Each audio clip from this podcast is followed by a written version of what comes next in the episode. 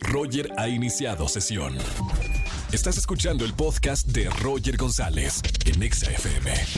Seguimos en la estación naranja, soy Roger González. Llegó el momento de enterarnos de lo que pasó el fin de semana con los espectáculos. Como todos los lunes, mi buena consentida adorada Erika González. ¿Cómo estamos, güerita? Muy bien, Roger, espero que tú también y toda la gente que escucha XFM. Yo soy Erika González, es lunes de espectáculos y nos arrancamos platicando de la puesta en escena de Vaselina con Timbiriche porque tuve la oportunidad hace unos días de estar ahí en el estreno a prensa que reunió, por cierto, a muchísimas celebridades, diría yo, prácticamente las celebridades de este país estaban ahí reunidas junto con los productores de teatro, los productores de televisión, las personas invitadas por la producción a, cargo de Alex Go, que sabemos es garantía y que en este proyecto pues eh, trabaja de la mano de Eric Rubin, así que pues es espectacular todo lo que tiene que ver en cuanto a producción, pantallas, tecnología, eh, innovación, la verdad de primer nivel.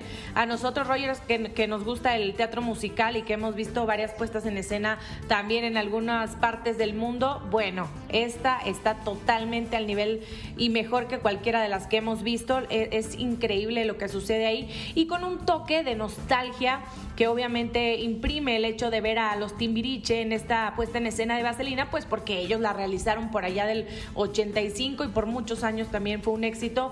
Verlos ahora sobre las tablas en el escenario, pues ya saben, es garantía porque se la saben de todas, todas, y porque obviamente pues tienen una carrera, un nombre, eh, una fama que es única, la, la, que tiene que ver con Timbiriche, ¿no? Punto y aparte, quienes se integran que no eran de los Timbiriche, pero hablo de María León, Jair y otros tantos que también son grandes artistas y que pertenecen a esta puesta en escena, pues le dan un toque todavía pues muy, muy, muy bueno. Además del ensamble que es también increíble. La verdad es que vale la pena verla. Se ha hablado mucho de las edades de los protagonistas, que, ay, pues es que hablan de, de la secundaria, pero pues nada que ver, ya están más grandes. Déjenme decirles que lo hacen muy bien, que se te olvida ese tema, que están en un gran momento.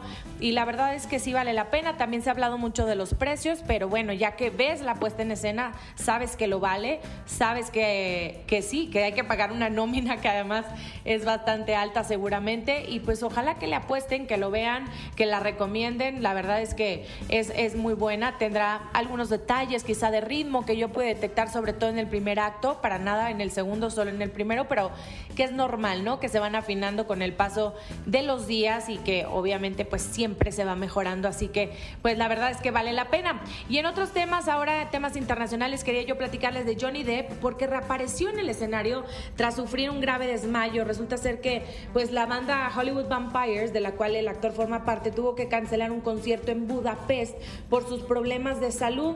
Este fin de semana él estuvo, pues encendieron las alarmas, ¿no? Entre los seguidores luego de que se diera a conocer que atravesaba serios problemas de salud. Y es que están en una gira por Europa, eh, la banda, sin embargo, pues cancelaron porque justamente Johnny Depp, el protagonista de Piratas del Caribe, sufrió un desmayo en la habitación del hotel donde él se hospedaba minutos antes de que fuera el espectáculo y los medios locales reportaban que la situación era grave, incluso que tuvieron que llamar a un médico para corroborar el estado de salud de justamente Johnny Depp o del actor.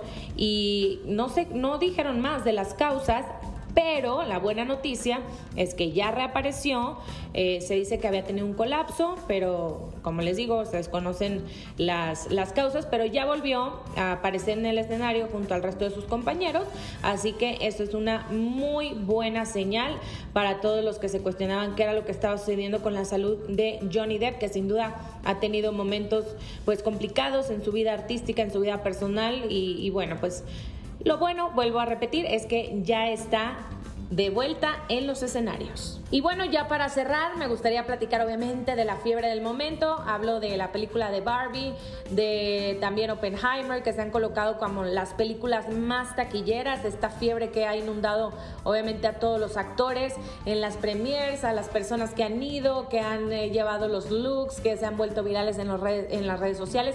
Pero nada, un fin de semana eh, exitoso de 337 millones de dólares recaudados a nivel global en este lanzamiento, convirtiéndose así en la apertura más grande del año. Mario Bros también hizo lo propio, ¿eh? recaudó 377, entonces, este pues bueno, falta ver qué sucede con los últimos números de Barbie, pero son de las más eh, taquilleras. Obviamente también, como les decía, Oppenheimer con Christopher Nolan, que recorre la vida del padre de la bomba atómica y se mantiene esta lista de películas más taquilleras del 2023. El primer fin de semana estamos hablando de 174 millones de dólares. Y bueno, pues hasta aquí la información, Roger. Yo regreso con ustedes el próximo lunes, obviamente con más espectáculos. Síganme en mis redes sociales, arroba Eri González. Ahí estamos conectados y que tengan un excelente inicio de semana. Así es, nos escuchamos el próximo lunes con más noticias de los espectáculos. Gracias, güera. Escúchanos en vivo y gana boletos a los mejores conciertos de 4 a 7 de la tarde por Exa FM 104.9.